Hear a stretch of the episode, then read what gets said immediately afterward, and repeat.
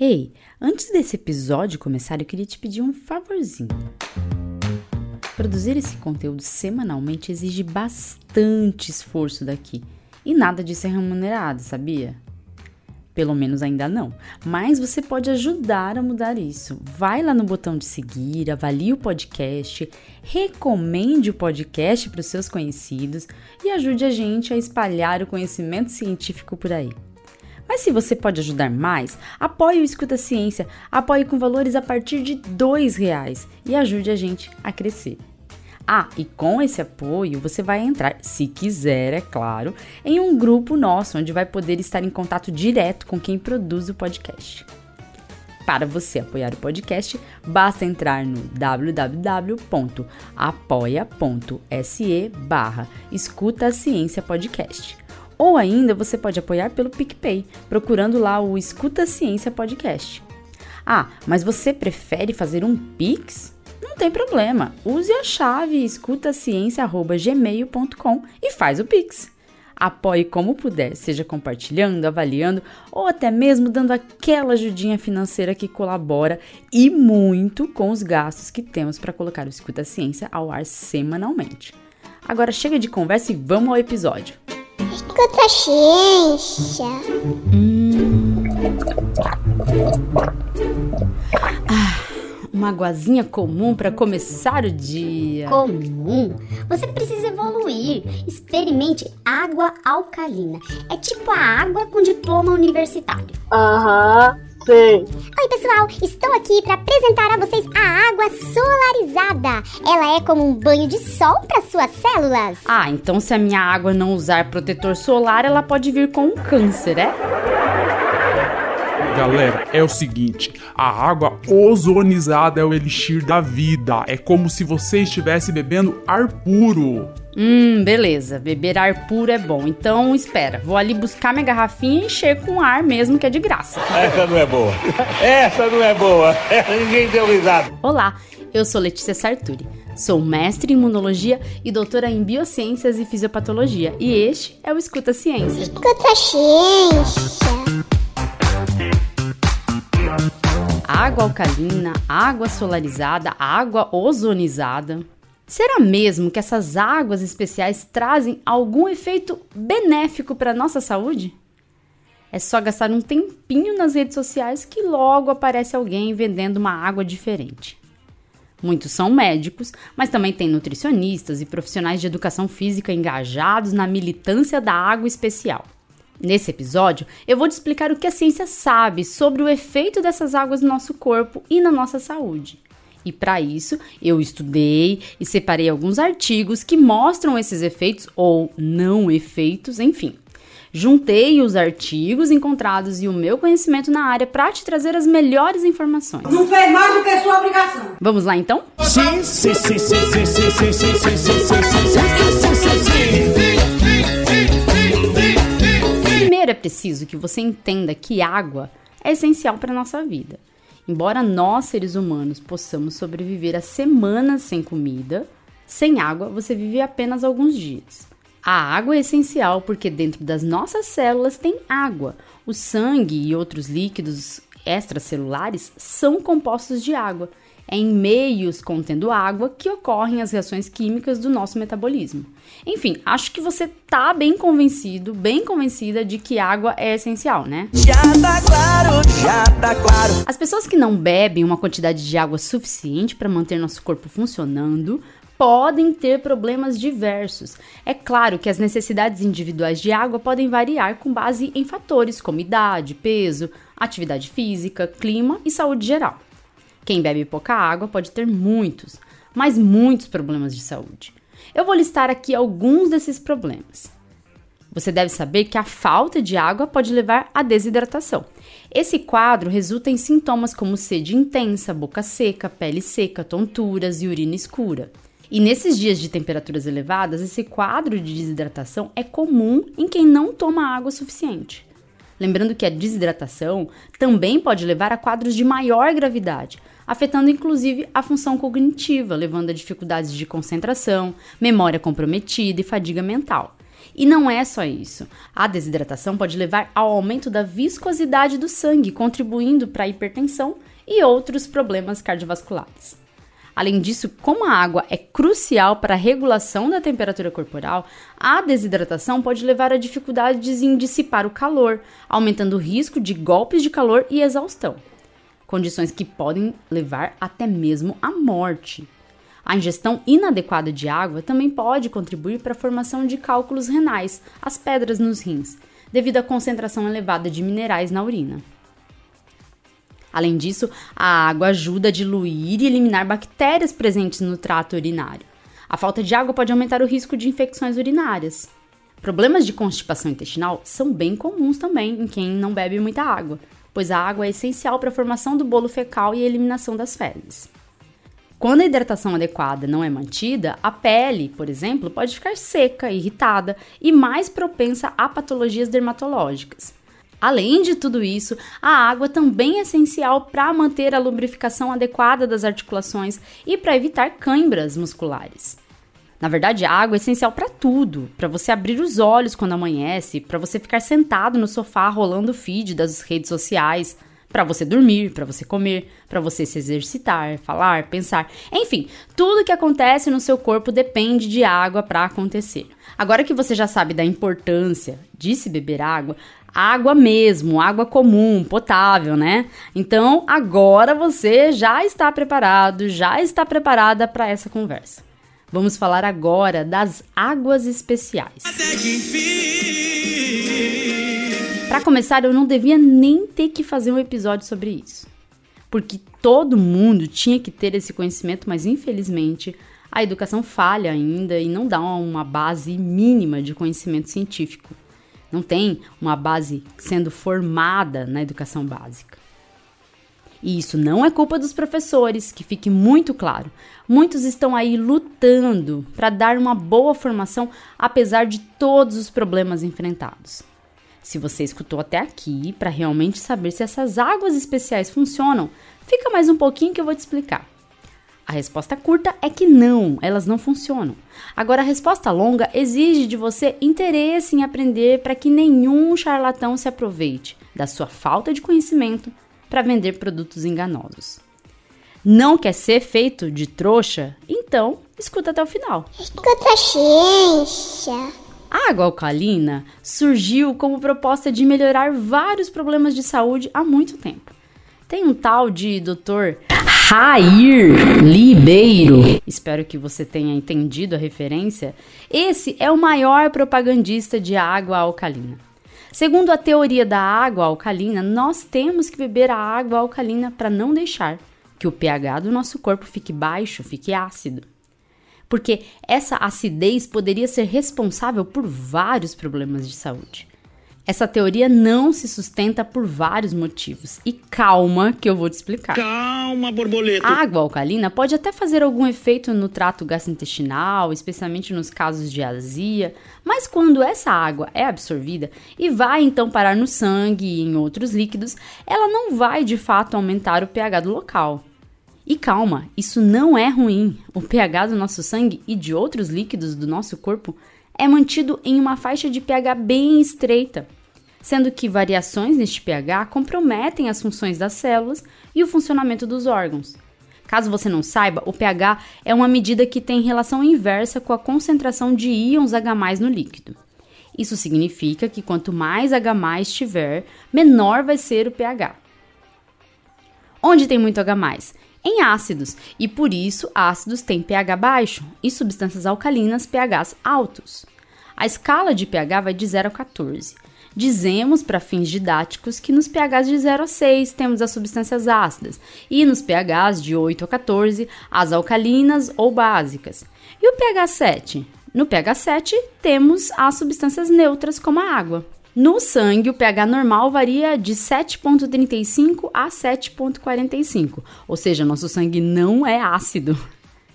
Percebe que está bem próximo da neutralidade, certo?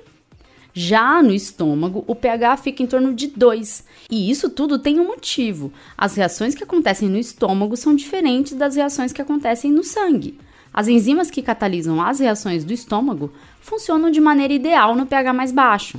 Já as enzimas que catalisam reações no sangue ou em outros locais de pH mais neutro, como o interior das células, essas enzimas precisam dessa faixa de pH para serem felizes e funcionarem. E para garantir o funcionamento ideal das nossas enzimas e dar suporte às reações químicas que fazem nossas células funcionarem, nosso corpo conta com reguladores de pH. São sistemas tampões. Esses sistemas são formados por substâncias e mecanismos que ajudam a regularizar o pH quando ele sai da faixa ideal e segura. Então, não, o seu corpo não fica ácido se você beber água normal. Porque se você ficar com o corpo ácido, ou seja, se o pH sanguíneo ficar ácido, você morre, criatura. Escuta, ciência. Em algumas situações, o pH pode realmente cair, por exemplo, em situações metabólicas graves, como a cetoacidose diabética, em que o organismo fica impossibilitado de usar a glicose como fonte de energia. Muito ácido vai sendo produzido pelo metabolismo e o pH do nosso sangue cai. Quando você tem disfunções no controle da respiração, a retenção de gás carbônico no organismo também pode deixar o pH mais baixo. Esses quadros de pH baixo são chamados de acidose. E para tudo isso, os sistemas tampões vão funcionar. Basicamente, podemos dizer que os mecanismos para tamponar o pH, ou seja, para impedir variações de pH, esses mecanismos consistem em aumentar ou reduzir a ventilação e reter ou eliminar bicarbonato e outros íons lá nos seus rins. Pera, que eu te explico. Calma, poxa! A hiperventilação é uma forma de eliminar o excesso de gás carbônico. Isso quer dizer que aumentamos a frequência de ciclos respiratórios para poder eliminar o gás carbônico.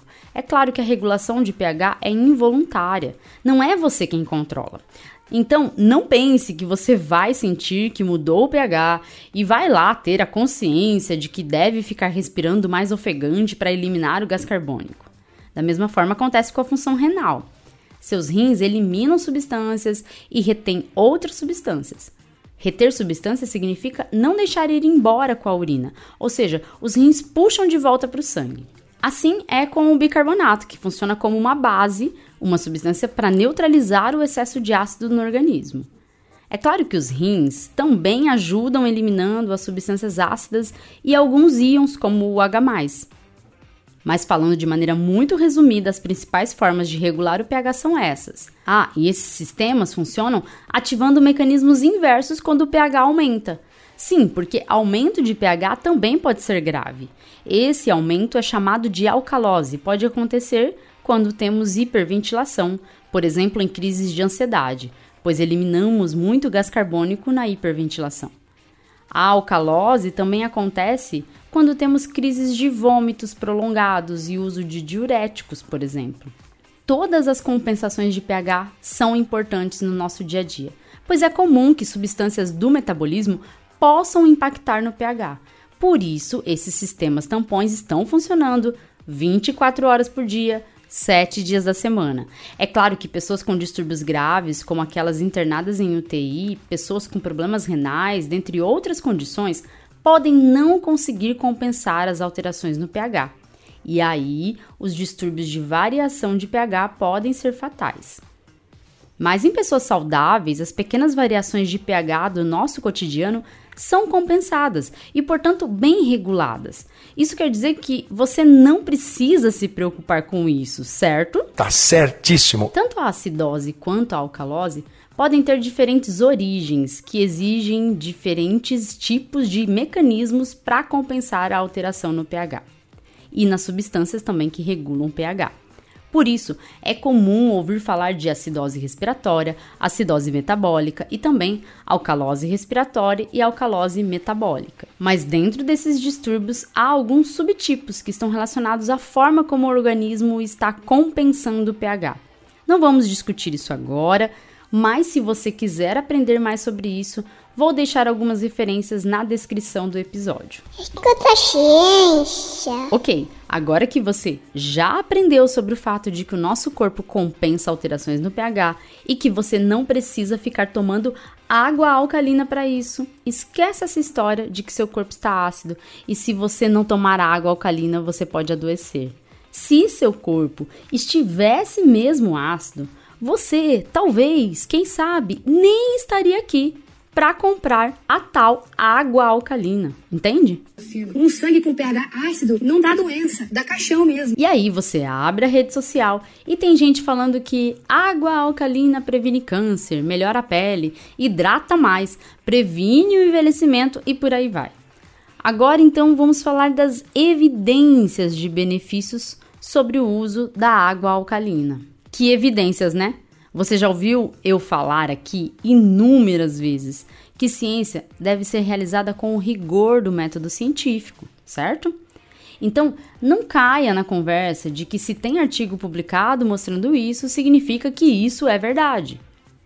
Há de se avaliar o método utilizado no estudo que está no artigo, é importante verificar os dados publicados e, com muito senso crítico, entender se aquele artigo acrescenta mesmo alguma informação ou se é apenas mais um artigo publicado em revistas que não têm revisão por pares, nas quais basta pagar para publicar e por aí vai. Eu fiz uma busca das evidências de benefícios da água alcalina e, na real, eu não encontrei. Vamos, vamos, Alô, Chitão!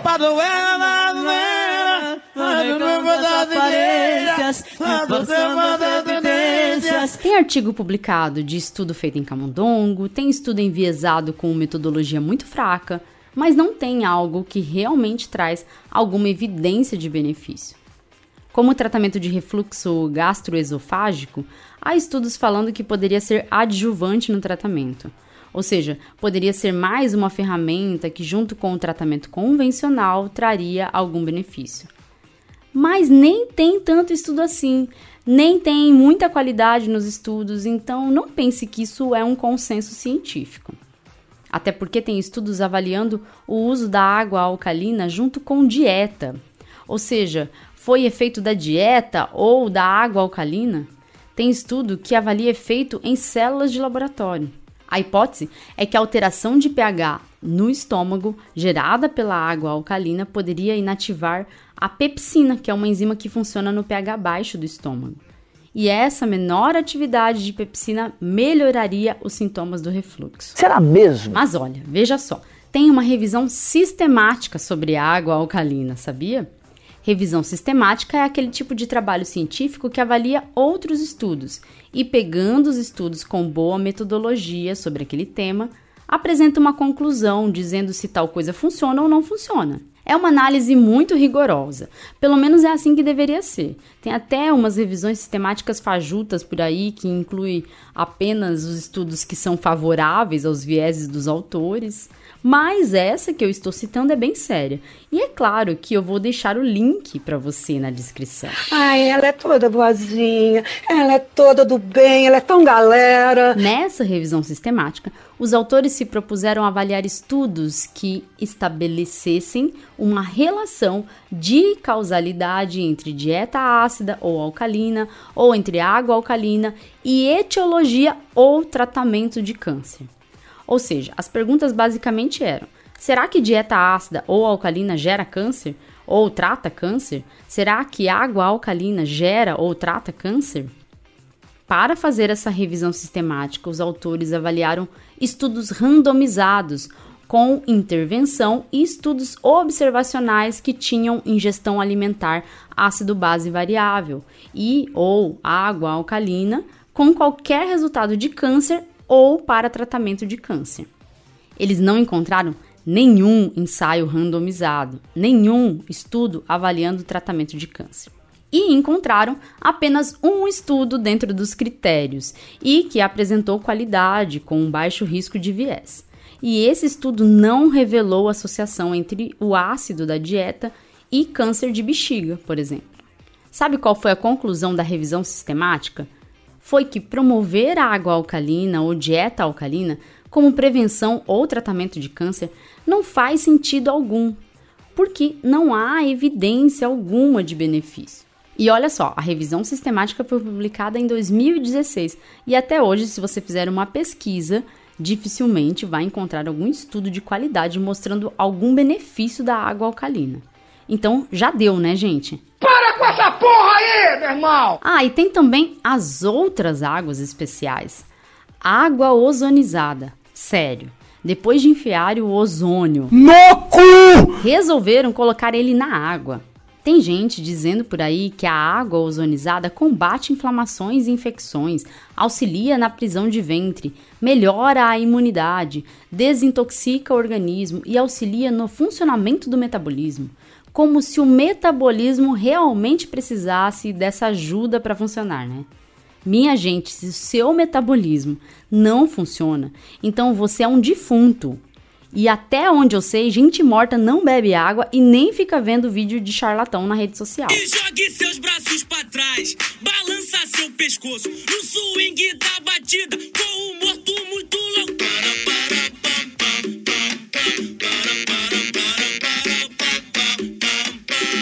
Na verdade, nem gente viva deveria dar engajamento pra charlatão, né? Exatamente. Mas analisando estudos com água ozonizada, não há nenhum estudo que mostre evidência de benefício em tanta coisa como os charlatões gostam de dizer. Se nem ozônio aplicado diretamente no reto funciona, quem dirá beber água com ozônio diluído nela, não é mesmo? Se for para descontaminação de ambientes, instrumentos, o ozônio até é eficaz, mas não para tratar infecção em um corpo humano, ok? E muito menos para melhorar a imunidade e todo o resto de alegações fantasiosas que gostam de inventar por aí. Até se a água ozonizada for, na verdade, uma água que foi descontaminada por meio do ozônio, tá tudo certo, porque o ozônio pode ser usado para esse fim. Agora, se você está bebendo água que foi ozonizada para obter algum benefício, esquece. Não há benefícios reais de ingerir a água com ozônio. Ozonioterapia é mais um dos tratamentos controversos, para não dizer outra coisa, que não se justificam de acordo com os dados científicos. Você é um charlatão, cara. E a água solarizada, hein? Lá vem besteira, lá vem besteira. Essa aí foi a coisa mais idiota que já vi um ser humano inventar. Segundo os charlatões da internet, a água solarizada cura e previne várias doenças. Essa é a primeira mentira. Calma, que piora. Para produzir a água solarizada, você tem que deixar de duas a três horas no sol. E aí dizem que isso faz absorver toda a energia do sol. Ok que o calor é uma energia e realmente será absorvido, ou seja, a água vai ficar quente. Dizem que faz evaporar o cloro e o flúor. Não, isso não acontece, pessoal. E pra que essa birra com o flúor e o cloro, né, gente? Como se fizessem algum mal para nossa saúde. Muito pelo contrário, inclusive o fato da água ser fluoretada é importante para nossa saúde.